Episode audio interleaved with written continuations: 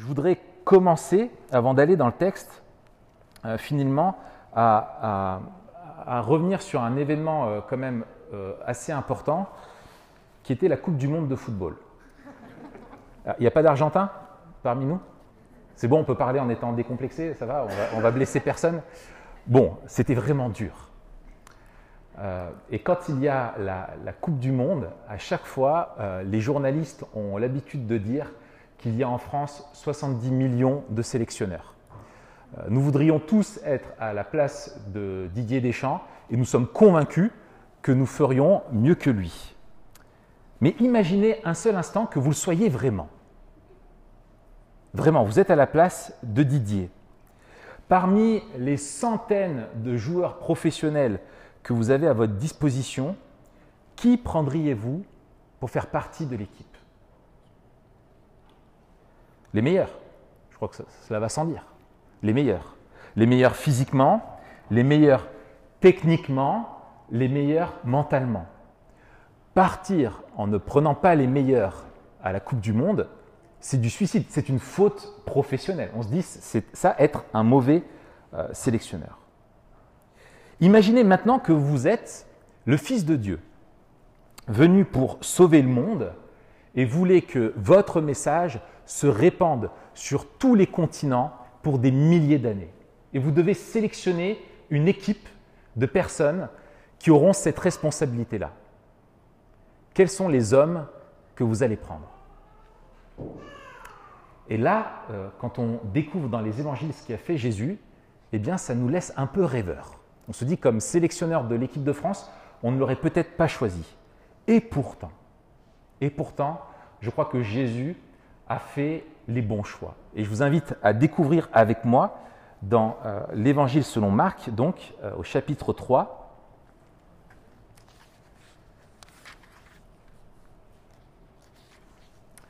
Donc dans l'Évangile selon Marc, au chapitre 3, nous allons lire les versets 7 à 19. Donc pour ceux qui ont une Bible comme la mienne, c'est page 645. Jésus se retira au bord du lac avec ses disciples. Une foule nombreuse le suivit, venue de la Galilée et de la Judée, de Jérusalem, de l'Idumée, de l'autre côté du Jourdain et des environs de Tyr et Sidon. Cette foule vint à lui car elle avait appris tout ce qu'il faisait. Il dit à ses disciples de, tenir toujours à sa disposition une petite barque afin de ne pas être écrasé par la foule. En effet, comme il guérissait beaucoup de gens, tous ceux qui avaient des malades se jetaient sur lui pour le toucher. Les esprits impurs, quand ils le voyaient, se prosternaient devant lui et s'écriaient Tu es le Fils de Dieu. Mais il leur recommandait très sévèrement de ne pas le faire connaître. Il monta ensuite sur la montagne il appela ceux qu'il voulait et ils vinrent vers lui. Il en établit douze, auxquels il donna le nom d'apôtres, pour qu'ils soient avec lui et pour les envoyer prêcher avec le pouvoir de guérir les maladies et de chasser les démons. Voici les douze qu'il établit. Simon, qu'il appela Pierre, Jacques, fils de Zébédée, et Jean, frère de Jacques auquel il donna le nom de Boanerges, qui signifie fils du tonnerre. André, Philippe, Barthélemy, Matthieu, Thomas, Jacques, fils d'Alphée, Thaddée, Simon le Cananite et Judas Iscariote, celui qui trahit Jésus. J'arrête ma lecture ici. Nous voyons dans ce texte qu'il y a deux mouvements deux grands mouvements finalement assez simples à identifier. Nous avons d'abord le peuple qui suit Jésus, et ensuite nous voyons Jésus qui se crée un peuple, symboliquement. C'est ce que nous allons voir ensemble. Le peuple suit Jésus, nous allons découvrir pourquoi, et nous allons découvrir pourquoi Jésus, lui, veut se créer un peuple. Pourquoi? Parce que le but de Jésus est de se constituer un peuple qu'il va sauver par sa grâce. Regardons d'abord donc ce peuple qui suit Jésus. Nous voyons qu'il y a des pauvres, des malheureux qui se jettent aux pieds de Jésus pour être guéris de maladies ou d'oppression démoniaque. Jésus, dans tout son ministère, a fait une quantité euh, infinie, presque on pourrait dire, de miracles. C'est l'apôtre Jean dans son évangile qui dit que si tous les livres de la terre, euh, ne pourrait pas, tous les livres de la terre ne suffiraient pas pour raconter tout ce que Jésus a fait. Et tous ces miracles étaient à la fois des preuves et des témoignages, des preuves de son identité. On découvre qui est Jésus. Il est le Fils de Dieu, Dieu qui s'est fait chair, qui est venu au milieu des hommes. Il fait donc des choses que personne ne peut faire, que la science ne peut expliquer. Il fait ce que l'on appelle des miracles, des choses qui sont surnaturelles. Il est plus puissant, il le démontre, que le mal naturel, que la maladie ou que le mal spirituel. Jésus fait des choses uniques parce qu'il est unique et qu'il est différent de nous tous. Il est le Fils de Dieu qui s'est incarné. Et puis, ces miracles sont aussi le témoignage de son cœur. Nous voyons comment Jésus manifeste sa compassion pour les gens. Il guérit et il délivre des personnes qui sont désespérées. Et on ressent dans le texte qu'on a là ces personnes qui sont désespérées, qui se jettent pour essayer de le toucher. On lui amène à tout prix les malades. Jésus est venu pour sauver des gens. Mais ces miracles sont des signes d'une œuvre encore bien plus importante qu'il est venu faire. Et ça, ça nous est annoncé, et vous l'avez vu dès le début de l'évangile selon Marc.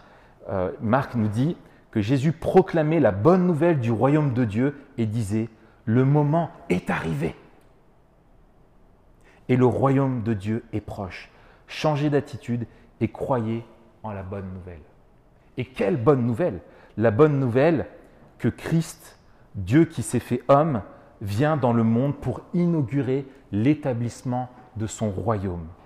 Ce que Jésus allait faire sur terre était d'offrir à l'homme cette réconciliation avec Dieu, cette adoption, ce pardon et la vie éternelle dans son royaume.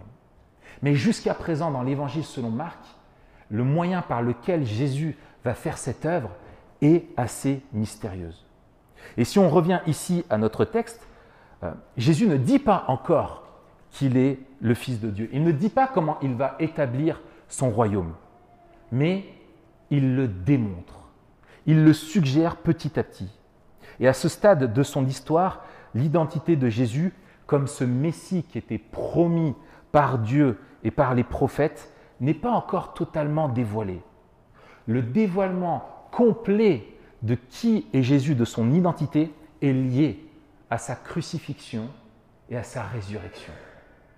Et donc il faut comprendre que Jésus, d'abord, veut démontrer qui il est progressivement. Et on le voit ici, Jésus interdit aux esprits impurs de dire qui il est. Ce n'est certainement pas à eux de l'annoncer. C'est à lui que revient la prérogative, et on va le voir, à ce peuple qu'il va se créer.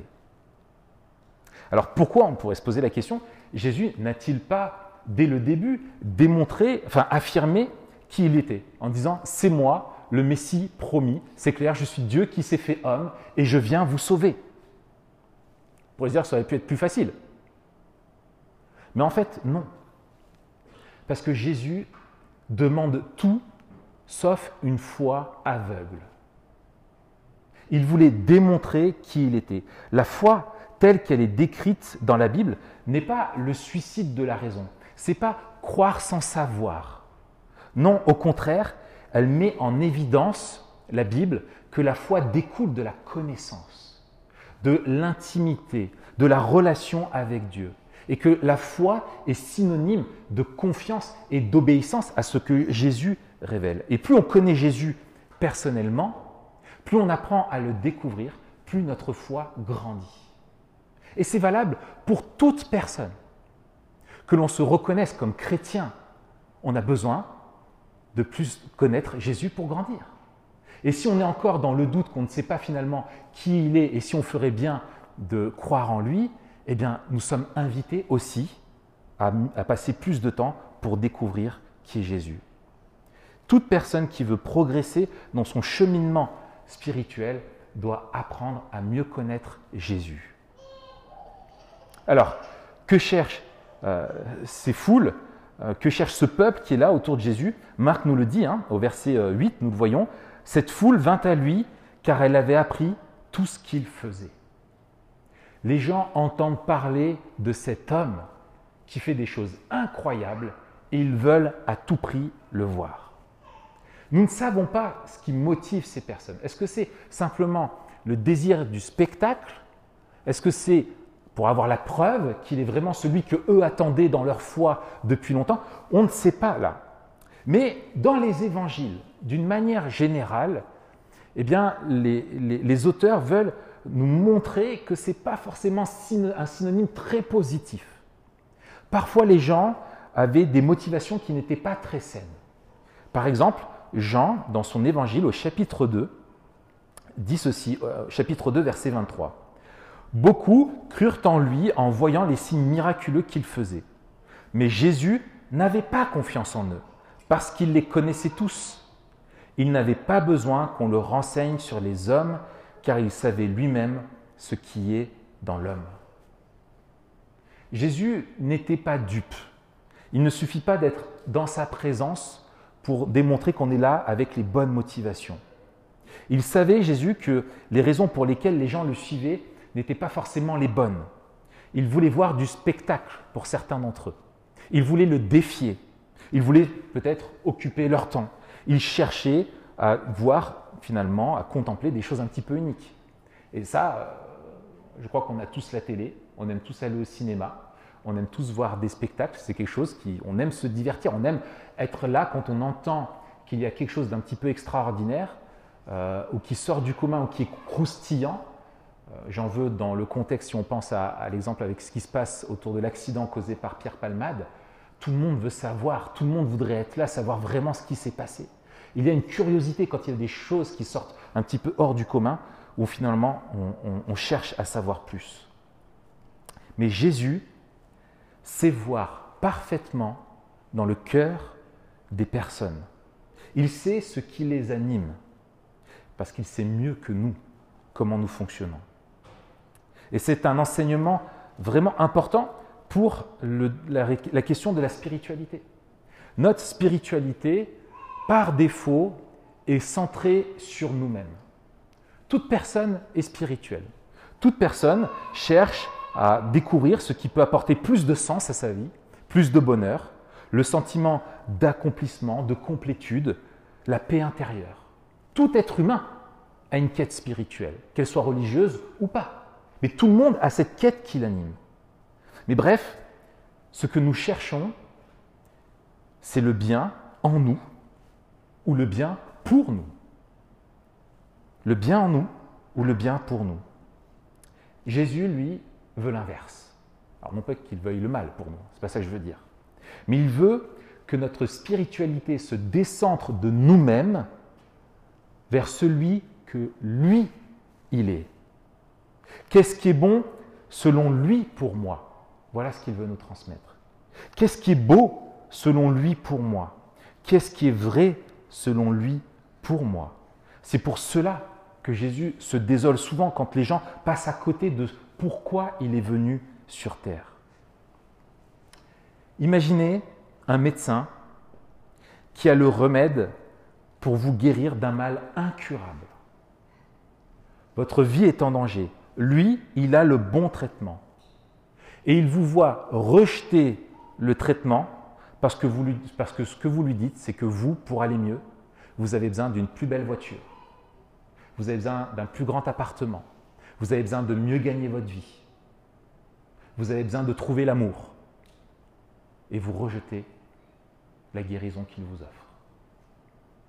Et c'est cela qui désole Jésus. Alors Jésus va faire quelque chose qui nous montre le but qu'il poursuit. C'est la deuxième chose que nous voyons ici, c'est que Jésus se crée un peuple. Il se retire et appelle douze hommes à devenir ses apôtres. Cette nomination a une dimension extrêmement symbolique, mais en plus de ça, qui est une forme de défi, qui annonce une rupture. Dieu, le Dieu d'Abraham, d'Isaac, de Jacob, le Dieu de l'Ancien Testament, le Dieu du peuple des Hébreux, des Israélites, et le Dieu des douze tribus qui composaient le peuple d'Israël. Jésus, en nommant douze apôtres, fait écho aux douze tribus d'Israël. Mais Jésus démontre qu'il veut se créer un nouveau peuple, une nation. Un peuple qui vivra une relation avec Dieu à travers lui désormais. Et il se met en rupture avec la manière de pratiquer la religion qui finalement était comprise pour beaucoup de personnes de son époque comme étant bah, mon identité, euh, ma nationalité, c'est d'être juif, donc je fais partie du peuple de Dieu par défaut. Et là, on voit Jésus qui dit que le peuple de Dieu est un peuple qu'il se choisit. Et il se met en rupture avec la manière de pratiquer la religion de son peuple, car il refuse de voir en lui celui qu'il est. Ils ne veulent pas croire en lui pour les bonnes raisons. Et ce peuple, Jésus va le faire grandir par l'intermédiaire de ces douze hommes qui auront pour mission de poser les fondements, de transmettre les fondements à l'Église future du message de l'Évangile. Leur rôle est historique, unique. Ces douze apôtres étaient le noyau de cette nouvelle nation. C'est à eux qu'il allait donner la responsabilité de poser les fondements et de transmettre le message. Et si nous avons cette Bible aujourd'hui, c'est la conséquence directe de cette nomination. Il devait aussi démontrer la puissance de Jésus de la même manière que Jésus l'a fait. Il devait démontrer qu'ils étaient ses apôtres pour avoir la même autorité dans l'Église que Jésus lui-même. Et donc Jésus leur donne le pouvoir d'accomplir les mêmes signes que lui, pour que l'analogie entre eux et lui se fasse. Cet acte nous démontre la finalité de Jésus. Il a l'intention de se constituer un peuple sur une base nouvelle, une base unique, lui-même. L'Église, le peuple de Dieu, est fondé sur Christ lui-même.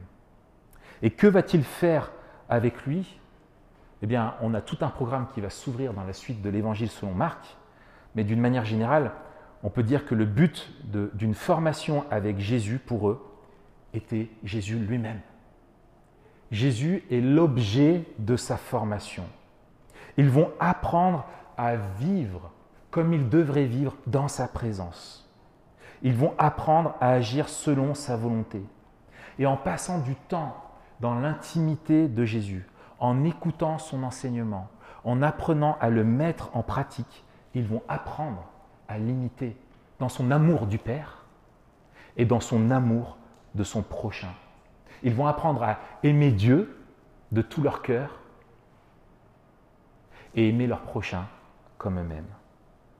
Et donc, finalement, Jésus est en train de poser ici quelque chose de fondamental, c'est que être chrétien, être en Christ, c'est d'abord vivre une relation personnelle, intime avec Jésus. Il est notre Seigneur, notre Maître, et nous apprenons de lui comment vivre notre vie. Je pense en ce moment à un jeune homme qui est sportif professionnel, que j'accompagne dans son cheminement spirituel. Euh, quelqu'un de, très doué, sa vie c'est son sport, il en vit professionnellement, il a une bonne réputation, une carrière prometteuse, et malheureusement il s'est euh, cassé le poignet. Euh, et du coup, ça remet tout son avenir en, question.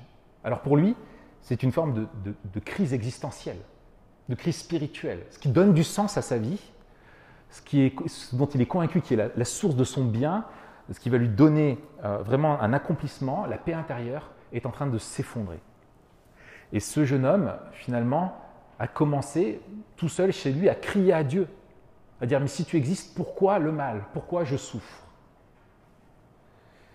Et ce jeune homme, je vous fais la version courte, j'ai pu le rencontrer et j'ai commencé à, discuter avec lui. Et en fait, il, s'est vraiment pris au jeu, entre guillemets, de chercher la réponse que Dieu, s'il existait, pouvait lui donner. Et après quelques discussions euh, avec lui, il m'a dit, mais euh, je voudrais savoir, avant de m'engager un peu plus loin, avec Jésus, qu'est-ce qui est autorisé? Je dis, comment ça? Il me dit, ben, sexuellement. Moi, ce qui, voilà, il me dit, moi, je, suis jeune, il me dit, euh, voilà, j'ai la vie devant moi, j'ai tout ce qu'il faut, j'ai toutes les filles qui sont à mes pieds, parce que bah, c'est un sportif, il est athlétique, il est beau gosse, tout ça. Euh, et, il me dit, euh, et je sais que, enfin, à mon avis, euh, je vois bien qu'il y a un décalage quoi, entre comment on vit aujourd'hui et puis ce que dit la Bible, parce que c'est un peu vieux. quoi. Est-ce que c'est toujours d'actualité? C'est quoi le but tout ça? Et je lui ai dit, écoute, moi, avec qui tu couches, ou ce que tu veux faire de ta sexualité, pour le moment, je m'en fiche. Parce que la question n'est pas est-ce que tu dois suivre des règles? Tu peux suivre toutes les règles que tu veux, tu ne seras pas sauvé. Ce qui m'intéresse, c'est que tu connaisses Jésus. Et c'est lui, par la relation que tu vas développer avec lui, qui va t'enseigner comment tu dois vivre. C'est à lui de le faire. Si tu as les règles, mais que tu ne connais pas Jésus, beaucoup ont essayé, ça n'a jamais marché, parce que ce n'est pas la volonté de Dieu. Tout vient de Jésus lui-même. C'est lui que nous suivons. C'est une personne. Apprends à connaître Jésus et on verra. Ouais, mais tu veux pas me dire, tu veux pas me dire? J'ai dû refuser de lui dire. On a passé du temps ensemble. On a, il a cheminé. Il a donné son cœur à Jésus. Et aujourd'hui, je le vois, il me dit, mais je comprends tellement pourquoi tu me disais qu'il fallait que je commence par Jésus. Je dis, bah oui. Ce que Jésus veut, c'est nous transformer à son image. Le but de Jésus était de reproduire sa vie dans celle de ses disciples, et en particulier dans celle de ses apôtres, pour qu'ils puissent à leur tour transmettre le message qui se vit aux autres. Si nous voulons être des témoins fidèles de Jésus, nous devons passer du temps avec lui et apprendre à modeler notre vie sur la sienne. Nous apprenons de lui comment vivre notre vie. Et il n'y a rien de plus terrible que des chrétiens qui parlent de Jésus autour d'eux en démontrant que leur vie n'est pas une vie transformée par ce Jésus, où il y a un décalage entre le discours où on annonce des règles uniquement à suivre, mais que notre vie n'a pas la saveur de celle de Jésus. Alors, si on va maintenant un petit peu plus loin, nous voyons que les foules, le peuple suit Jésus, mais que Jésus montre que c'est lui qui se choisit un peuple, c'est lui qui appelle les personnes. Est-ce que Jésus vous appelle? Toutes les religions ont en commun que pour être en paix avec Dieu, il faut être quelqu'un de bien. Il faut tendre à la perfection. Il faut suivre un code de conduite. D'où les questions de mon ami euh, sportif qui me disait mais qu'est-ce que je dois faire? C'est quoi les règles? Et je veux savoir si j'ai envie de les suivre ou pas. Plus vous, aurez, plus vous suivrez toutes ces règles, plus vous aurez une chance d'être sauvé de vos fautes. Eh bien, le message de la Bible est radicalement différent et il est unique. Pour être sauvé, il faut répondre à l'appel de Jésus. C'est lui qui appelle les gens à lui, c'est lui qui fixe les règles. Et la bonne nouvelle de l'Évangile, c'est que ce n'est pas nous qui allons vers Dieu et qui cherchons Dieu de notre propre initiative. Nous ne sommes pas les premiers à le chercher. Non. C'est Dieu qui vient à nous pour se révéler en Jésus-Christ et qui nous appelle à lui. Ce n'est pas nous les premiers qui tentons de monter vers Dieu. La Bible nous enseigne que c'est Dieu qui est venu jusqu'à nous. Et qui appelle-t-il? Jésus est-il comme euh, Didier Deschamps A-t-il sélectionné les meilleurs? Faut-il faire partie des gens les plus vertueux pour faire partie de son peuple? Les personnes les plus intelligentes, les plus religieuses, les plus vertueuses? Regardons un petit peu de plus près qui il appelle. Il y a déjà quatre pêcheurs, quatre pêcheurs de poissons, d'accord? Dont deux sont appelés les fils du tonnerre. Jésus leur donne ce nom. Vous imaginez le caractère qu'il faut pour qu'on t'appelle fils du tonnerre? Euh, ça, devait être pas mal, hein. ça devait être quelque chose. On imagine la colocation avec eux, les fils du tonnerre. Et quand on regarde parmi eux, ces deux frères, l'apôtre Jean, qui plus tard est celui qui va écrire l'évangile selon Jean, et puis les, lettres que Jean aussi a écrites, et qu'on voit que c'était le disciple que Jésus aimait particulièrement. Cet homme qui ne parle que de lumière, d'amour et de paix, qui à la base on l'appelait le fils du tonnerre. Waouh, quelle transformation hein, dans le caractère. Il y a aussi Pierre, que Jésus, qui s'appelait Simon et que Jésus va rebaptiser Pierre, celui qui renierait Jésus par trois fois. Le premier à ouvrir la parole, celui qui veut toujours faire son intéressant devant les autres, moi j'ai la bonne réponse, un peu le faillot de la classe, ou euh, l'intello, euh, comme diraient euh, mes enfants, il joue à l'intello, et puis en fait, en fait il a toujours tort, mais il persévère quand même. Hein. L'autre, Simon, le zélote, qui était un membre d'un parti politique radical et violent, c'était un peu le, FLNC de l'époque, hein, des nationalistes, on les appelait les hommes au couteau, qui étaient prêts à, se battre et à tuer des Romains ou des Juifs collaborateurs avec les Romains dès qu'ils en avaient l'occasion. On voit encore qu'il y a Jacques, l'autre Jacques, on l'appelait, les, autres évangiles l'appellent Jacques le mineur ou Jacques le petit. Et euh, beaucoup de commentateurs disent s'il avait ce surnom de petit ou de mineur, c'est peut-être qu'il avait une forme de handicap lié à sa taille euh, et donc il faisait partie de cette bande-là. Bien sûr, nous avons Matthieu, Lévi, le collecteur d'impôts, le traître parmi son peuple que Jésus a appelé à faire partie de l'équipe. Thomas, celui qui va douter de Jésus jusqu'à la fin. Et bien sûr, la star, Judas, celui qui va trahir Jésus. Quelle bande de bras cassés je pense que Jésus aurait eu besoin des conseils de Didier Deschamps. C'est sûr que ça ne serait pas passé ainsi. Comment faire une équipe? Comment créer une communauté avec des personnes si différentes, si incompétentes et si chancelantes dans leur vie? De deux choses l'une. Soit Jésus est le pire sélectionneur de l'histoire de l'humanité, le pire directeur des ressources humaines qu'on ait jamais connu, soit il les a choisis délibérément pour démontrer quelque chose, pour démontrer quelque chose de qui il est et de sa puissance transformatrice sur les personnes. Trois ans plus tard, après sa mort, Jésus ne laissera que ces personnes-là, excepté Judas, bien sûr. Imaginez la mission la plus importante de l'histoire de l'humanité. Dans la stratégie de Dieu, c'est 11 personnes.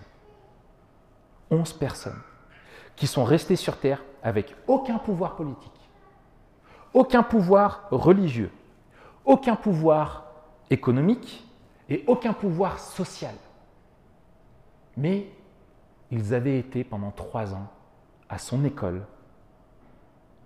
et c'est ces hommes-là que Jésus, avec ces hommes-là que Jésus a établi son Église et que nous, 2000 ans plus tard, nous lisons la Bible, nous connaissons le message de l'Évangile dans le monde entier et que même aujourd'hui, le monde entier divise l'histoire en deux parties, avant Jésus, après Jésus.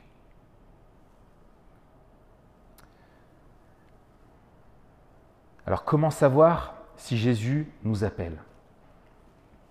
Est-ce que nous, il voudrait bien nous appeler? Eh bien, ce texte, je trouve, nous donne un, un immense espoir. Le fait que Jésus ait appelé ces douze hommes nous révèle quel est le genre de personne que Jésus est venu sauver.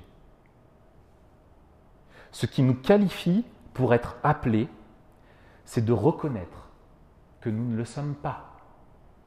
Nous ne sommes pas sélectionnables par le sélectionneur. Et c'est de reconnaître cela. Vous l'avez vu un peu plus tôt dans Marc au chapitre 2, verset 17. Jésus disait, Ce ne sont pas les bien portants qui ont besoin de médecins, mais les malades. Je ne suis pas venu appeler des justes, mais des pécheurs à changer d'attitude. Jésus est venu pour sauver les pécheurs. Il choisit de nous appeler à lui, tout en sachant qui nous sommes vraiment.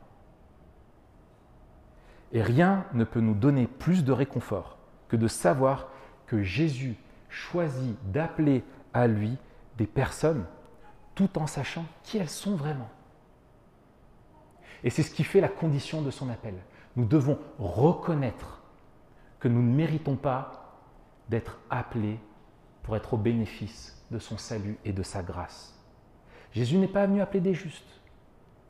Si nous nous croyons justes, pas besoin de lui, il ne nous appelle pas. Jésus appelle ceux qui reconnaissent leur banqueroute spirituelle, qui reconnaissent dans leur vie, alors qu'ils ont cherché de partout à trouver la satisfaction, ils ne peuvent la trouver qu'en lui. Le but de Jésus est de se constituer un peuple qu'il va sauver par sa grâce. Il nous faut donc découvrir qui est Jésus. Première chose, passer du temps à mieux connaître Jésus. Comprendre à quoi il nous appelle. Reconnaître notre besoin de le suivre et cheminer avec lui et son peuple, l'Église. Cheminer avec l'Église, comprendre qui il est, car le but de notre salut n'est pas simplement un petit si le salut est, personnel, il n'est pas juste personnel, il est aussi l'intégration dans son peuple, faire partie de sa famille. Venir à Jésus pour ne plus avoir de soucis, c'est passer à côté de notre besoin le plus profond. Notre besoin le plus profond est de lui appartenir, d'être avec lui, nous avec lui, lui avec nous être en lui. Jésus ne nous contraint pas à le suivre par force, mais nous appelle en nous démontrant d'abord son amour, sa patience, sa compassion. Jésus démontre qui il est. Et plus il démontre qui il est, plus nous comprenons la nature de son appel. Jésus nous appelle non pas à cause de ce que nous sommes, mais à cause de ce qu'il veut faire pour nous. Jésus va mourir en sacrifice afin de nous pardonner toutes nos fautes et nous donner sa vie. Il nous appelle à recevoir sa vie. Est-ce que vous avez répondu à son appel? Est-ce que vous voulez le suivre encore aujourd'hui? C'est un oui de tous les jours que nous devons lui répondre. Prions.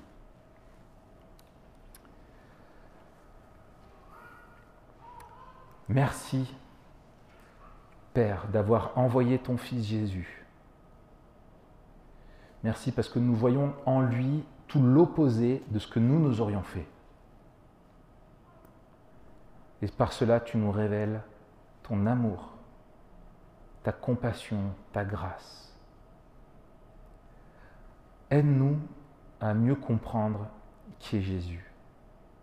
Merci pour la Bible qui nous révèle qui il est, écrit par ces hommes qui ont été choisis alors qu'ils ne le méritaient pas. Et nous te prions, Seigneur, pour que tu nous révèles de plus en plus qui tu es. Que ton esprit mette en lumière la gloire de ta personne. Pour que irrésistiblement, nous venions à toi avec joie chaque jour pour grandir dans la foi. Seigneur, je veux te prier pour celles et ceux qui parmi nous doutent à cause des épreuves, à cause des, doutes liés à la compréhension du rôle de Jésus, à cause de la peur de perdre la liberté. Seigneur, révèle-toi un peu plus à nous tous, encore ce matin. Au nom de Jésus. Amen.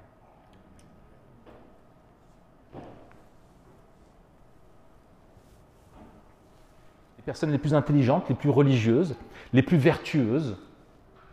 Regardons un petit peu de plus près qui il appelle. Il y a déjà quatre pêcheurs, enfin, quatre pêcheurs de poissons, d'accord? Dont deux sont appelés les fils du tonnerre. Jésus leur donne ce nom. Vous imaginez le caractère qu'il faut pour qu'on t'appelle fils du tonnerre? Euh, ça, devait être pas mal, hein. ça devait être quelque chose. On imagine la colocation avec eux, les fils du tonnerre. Et quand on regarde parmi eux, ces deux frères, l'apôtre Jean, qui plus tard est celui qui va écrire l'évangile selon Jean, et puis les, lettres que Jean aussi a écrites, et qu'on voit que c'était le disciple que Jésus aimait particulièrement. Cet homme qui ne parle que de lumière, d'amour et de paix, qui à la base, on l'appelait le fils du tonnerre. Waouh, quelle transformation hein, dans le caractère. Il y a aussi Pierre, qui s'appelait Simon et que Jésus va rebaptiser Pierre, celui qui renierait Jésus par trois fois. Le premier à ouvrir la parole, celui qui veut toujours faire son intéressant devant les autres. Moi, j'ai la bonne réponse, un peu le faillot de la classe ou euh, l'intello, euh, comme diraient euh, mes enfants. Il joue à l'intello. Et puis en fait, en fait, il a toujours tort. Mais il persévère quand même. Hein. L'autre, Simon, le zélote, qui était un membre d'un parti politique radical et violent. C'était un peu le, FLNC de l'époque, hein, des nationalistes, on les appelait les hommes au couteau, qui étaient prêts à, se battre et à tuer des Romains ou des Juifs collaborateurs avec les Romains dès qu'ils en avaient l'occasion. On voit encore qu'il y a Jacques, l'autre Jacques, on l'appelait, les, autres évangiles l'appellent Jacques le mineur ou Jacques le petit. Et euh, beaucoup de commentateurs disent s'il avait ce surnom de petit ou de mineur, c'est peut-être qu'il avait une forme de handicap lié à sa taille, euh, et donc il faisait partie de cette bande-là. Bien sûr, nous avons Matthieu, Lévi, le collecteur d'impôts, le traître parmi son peuple que Jésus a appelé à faire partie de l'équipe. Thomas, celui qui va douter de Jésus jusqu'à la fin. Et bien sûr, la star, Judas, celui qui va trahir Jésus. Quelle bande de bras cassés je pense que Jésus aurait eu besoin des conseils de Didier Deschamps.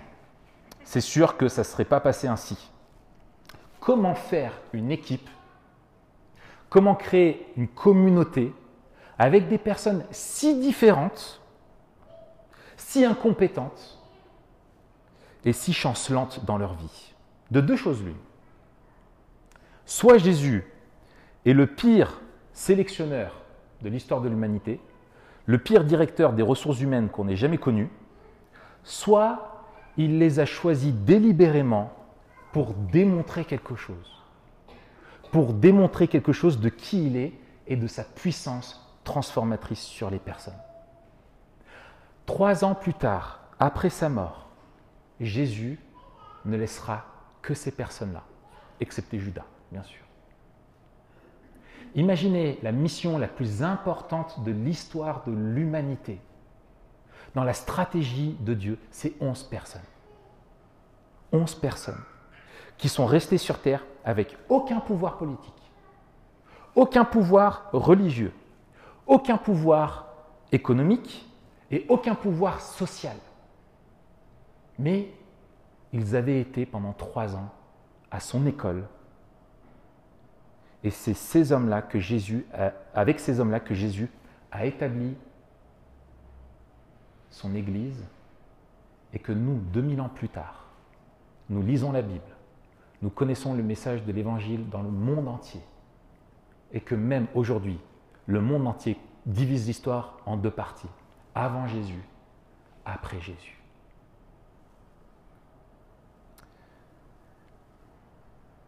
Alors comment savoir si Jésus nous appelle?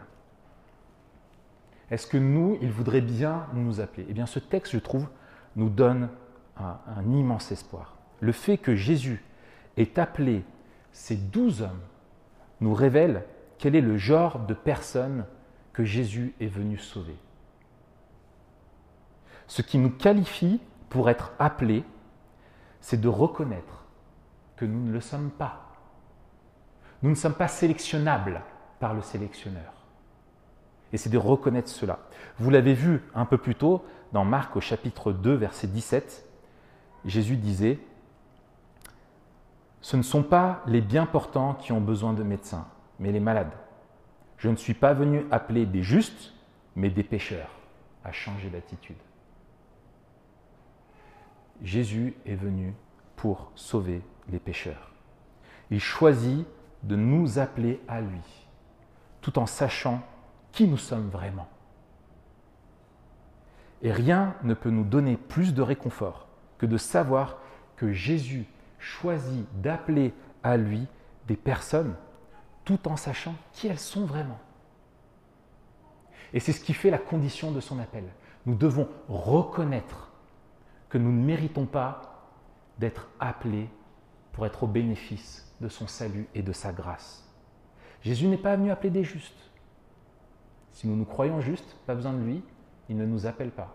Jésus appelle ceux qui reconnaissent leur banqueroute spirituelle, qui reconnaissent dans leur vie, alors qu'ils ont cherché de partout à trouver la satisfaction, ils ne peuvent la trouver qu'en lui. Le but de Jésus est de se constituer un peuple qu'il va sauver par sa grâce. Il nous faut donc découvrir qui est Jésus. Première chose, passer du temps à mieux connaître Jésus. Comprendre à quoi il nous appelle. Reconnaître notre besoin de le suivre et cheminer avec lui et son peuple, l'Église. Cheminer avec l'Église, comprendre qui il est, car le but de notre salut n'est pas simplement un petit si le salut est, personnel, il n'est pas juste personnel, il est aussi l'intégration dans son peuple, faire partie de sa famille. Venir à Jésus pour ne plus avoir de soucis, c'est passer à côté de notre besoin le plus profond. Notre besoin le plus profond est de lui appartenir, d'être avec lui, nous avec lui, lui avec nous, être en lui. Jésus ne nous contraint pas à le suivre par force, mais nous appelle en nous démontrant d'abord son amour, sa patience, sa compassion. Jésus démontre qui il est. Et plus il démontre qui il est, plus nous comprenons la nature de son appel. Jésus nous appelle non pas à cause de ce que nous sommes, mais à cause de ce qu'il veut faire pour nous. Jésus va mourir en sacrifice afin de nous pardonner toutes nos fautes et nous donner sa vie. Il nous appelle à recevoir sa vie. Est-ce que vous avez répondu à son appel? Est-ce que vous voulez le suivre encore aujourd'hui? C'est un oui de tous les jours que nous devons lui répondre. Prions.